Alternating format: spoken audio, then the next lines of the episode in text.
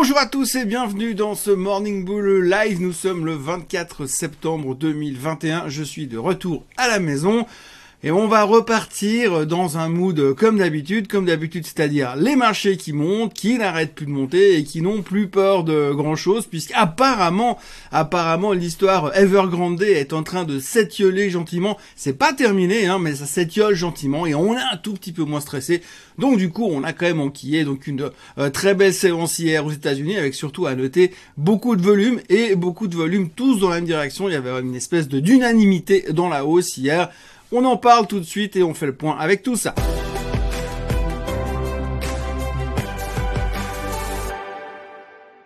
Donc hier, la Chine a encore injecté 17 milliards de dollars dans le système bancaire pour soutenir la liquidité, ce qui est une bonne chose. Elle avait déjà injecté 12 milliards la semaine dernière. Alors des fois on se dit, ils auraient peut-être mieux de rembourser les intérêts de la dette d'Evergrande, mais c'est une autre histoire. Chose est-il qu'ils ont injecté de l'argent, ils soutiennent l'économie, ils soutiennent le système bancaire, donc c'est plutôt positif du côté chinois. Euh, du côté d'Evergrande, on a effectivement payé, c'est un peu plus de 30 millions de dollars, donc c'est une bonne nouvelle au niveau des intérêts de la dette, mais par contre, on sait toujours pas trop ce qui va se passer pour le reste, puisque je rappelle quand même qu'il devait en théorie hier plus de 80 millions de dollars. Ça, on n'a pas trop de nouvelles. C'est pas très clair. Euh, alors bon, on s'inquiète plus trop vraiment, puisque la grande préoccupation du marché pour l'instant, c'est de savoir que le gouvernement chinois sera là derrière. Et le gouvernement chinois laisse supposer qu'il est derrière, même si aujourd'hui il a euh, annoncé et euh, demandé à tous ses gouvernements régionaux de se préparer à une éventuelle faillite d'Evergrande. Mais on voit quand même qu'il s'en mêle un tout petit peu, contrairement à l'impression qu'il donnait il y a encore 3-4 jours en arrière. Donc du coup, les marchés étaient plutôt soulagés, c'est ce qui nous euh, permet de remonter encore relativement bien pour l'instant. Donc le gouvernement chinois semble se préparer à une éventuelle faillite, on est conscient du fait que tout n'est pas gagné encore pour l'instant, mais on est un petit peu soulagé et pendant ce temps, on a un professeur d'université américain qui est venu hier sur CNBC pour expliquer que si il y avait vraiment un défaut d'Evergrande, il y aurait un effet domino, que les aftershocks finalement de l'effondrement de ce géant immobilier auraient des conséquences sur l'économie chinoise. On s'en doute puisque quelque part on sait qu'Evergrande ça représente entre 3 et 3,2 millions d'emplois directement ou indirectement. Donc, donc, la disparition de ces jobs serait une catastrophe pour l'économie chinoise, blablabla, bla bla, mais enfin pour l'instant on s'en fout puisque visiblement notre visibilité est quand même extrêmement court terme. Donc par rapport à cette visibilité court terme, hier on s'est quand même dit bah finalement on a le temps de remonter, même si il se passe quelque chose d'ici là, ce sera pour plus tard, pour la semaine prochaine ou dans un mois. Donc on s'est dit on va déjà remonter comme ça, ça ça sera fait.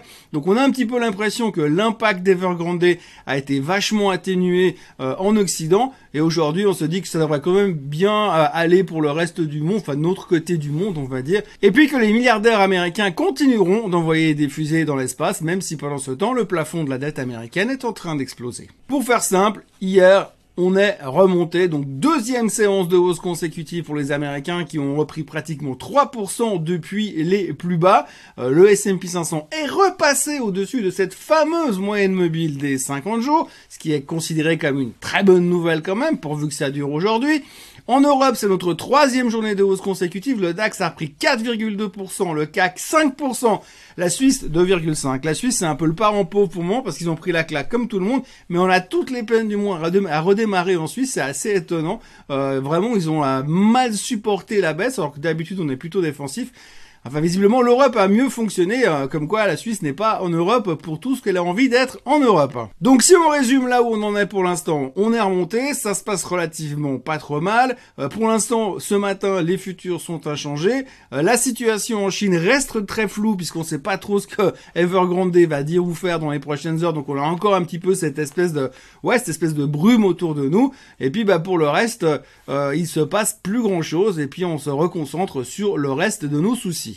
Même si euh, le truc qu'il faut vraiment retenir aujourd'hui, c'est qu'on est soulagé que le Lehman Brothers chinois ne semble pas appelé à se produire comme on le craignait il y a encore dix jours en arrière. Donc ce matin, le sentiment global, c'est un peu d'être au milieu de nulle part. Hein. On se demande si c'est bien d'être passé au-dessus de la moyenne des 50 jours sur le S&P 500 ou est-ce qu'on est allé trop vite? Est-ce qu'on a la force pour aller chercher les plus hauts tous les temps? Ou est-ce qu'il y a encore trop de mauvaises nouvelles latentes qui traînent dans le marché pour nous permettre de pouvoir aller vraiment à fond de nouveau comme avant? Donc on s'interroge vraiment et on n'est pas très clair sur la marche à suivre. D'ailleurs, on a encore le tapering, on a encore le plafond de la dette. Bref, pas mal de trucs qui nous stressent un tout petit peu. Une chose dont nous sommes sûrs, c'est qu'il n'y aura a priori pas de crash au mois de septembre. Hein. Souvenez-vous quand même qu'on a commencé ce mois en disant c'est horrible, c'est le, pire des mois, on va tous mourir.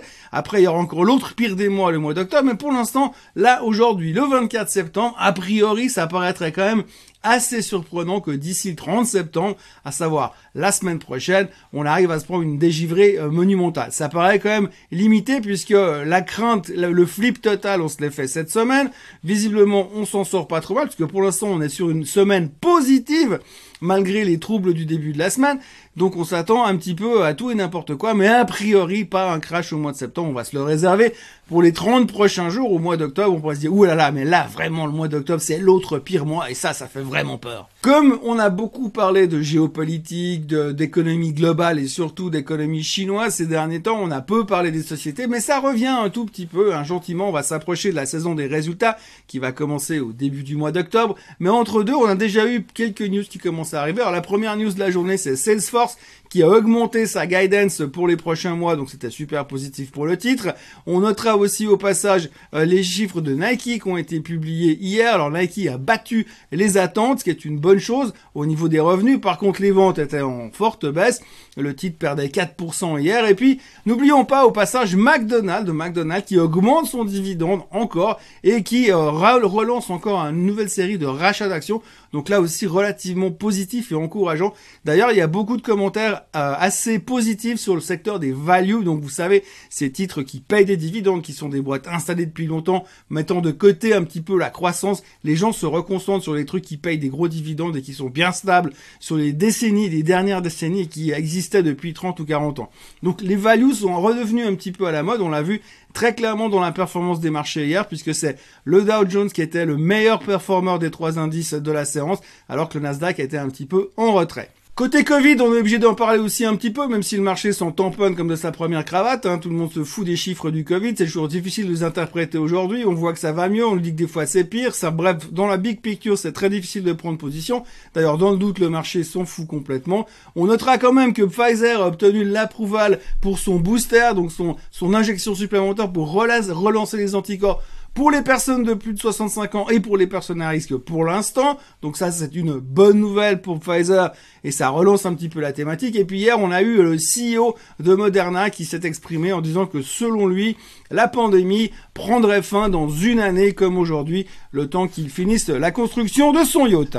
Pour le reste, on est post-Fed meeting aussi, donc il y a beaucoup de gens qui ont pris le temps de réfléchir depuis mercredi soir, d'analyser, de calculer, d'écrire des rapports, et donc aujourd'hui, on est plutôt convaincu que le tapering, on y voit un peu plus clair. On voit que ce sera à partir du mois de novembre-décembre que la Fed américaine va commencer à réduire ses achats obligataires, donc on parle de fin de l'année, et puis ensuite on est même déjà en train de mettre en avant des, euh, des points de hausse de taux, alors on parle dans le premier semestre 2022, alors ce qui est formidable, c'est qu'à aucun moment Powell n'a donné de date, à aucun moment personne n'a essayé de donner une, une horizon mais nous, on a déjà commencé à faire des paris.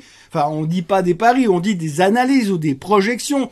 On a déjà commencé à le faire. Et apparemment, voilà, on est au-dessus de la mêlée, donc on a déjà des dates, hein, novembre, premier semestre 2022. Très honnêtement, on n'en sait foutrement rien. On essaie vraiment du, euh, du wishful thinking, comme on dit. On essaye d'espérer de donner un truc et puis peut-être si on a raison, bah sur un malentendu, ça peut marcher. Hein, qui sait? Donc aujourd'hui, on dit des trucs, mais on n'en sait rien. Le marché se raccroche à ça, on se dit, ou hausse des taux. Alors, hausse des taux, tapering, à la base, c'est pas une bonne nouvelle pour le marché.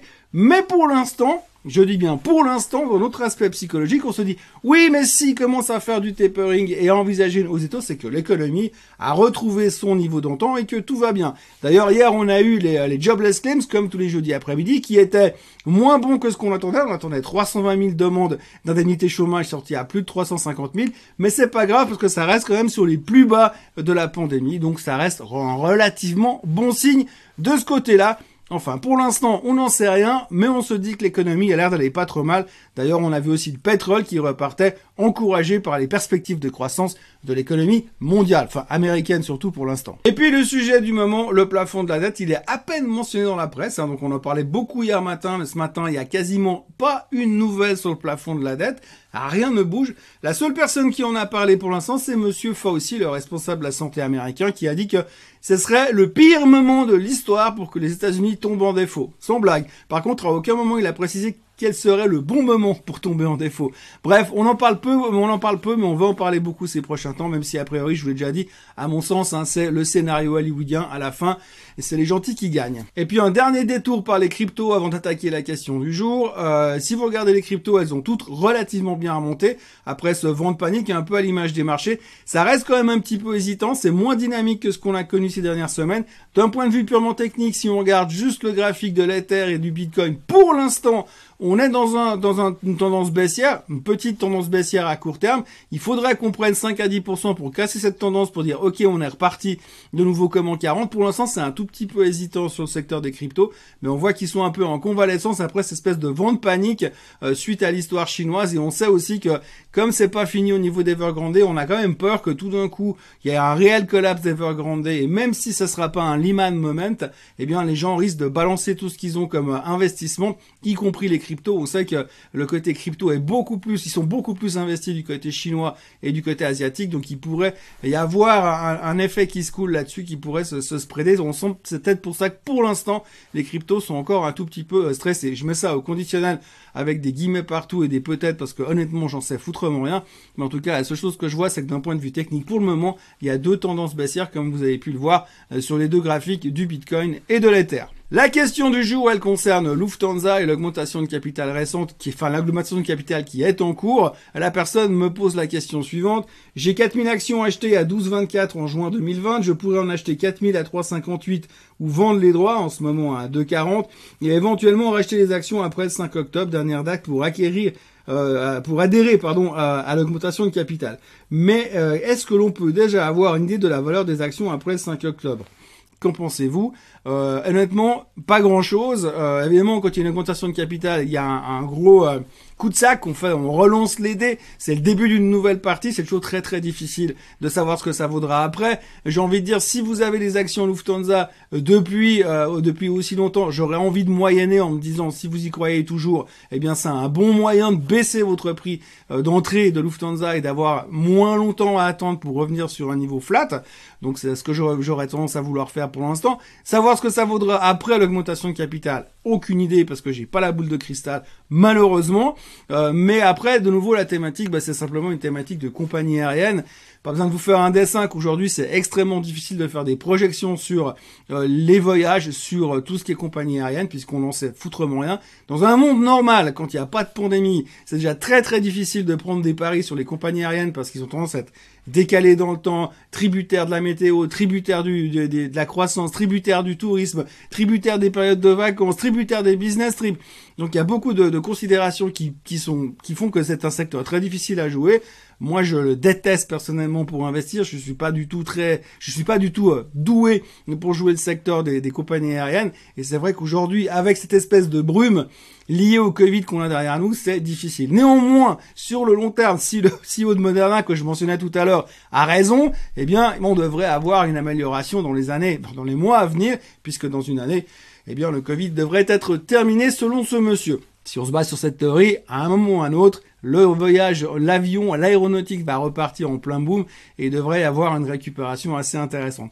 Dans l'intervalle, moi, je préfère rester sur les fabricants d'avions. Euh, moi, je joue beaucoup Airbus, euh, que je trouve mieux que Boeing pour le moment. Et puis, c'est plutôt là-dessus que je regarde euh, l'avenir de l'aéronautique. Les compagnies aériennes restent toujours un tout petit peu délicats. Puis, quand vous avez vécu une fois la faillite de Swissair dans votre vie, vous n'avez pas forcément envie de remettre ça.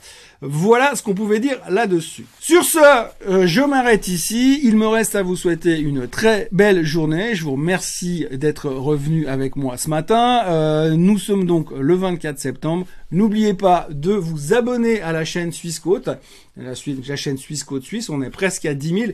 À ce propos, je voudrais féliciter la chaîne Suisse Côte globale, la, chaîne Suisse Côte anglais, qui a passé les 10 000 abonnés hier. À nous sur la chaîne Suisse Côte Suisse française euh, de faire le chemin pour aller rattraper tout ça ces prochains jours. Donc n'oubliez pas de vous inscrire, n'oubliez pas de liker cette vidéo. Merci d'être là aujourd'hui, merci de revenir lundi matin. D'ici là, très bon week-end et à lundi. Bye bye.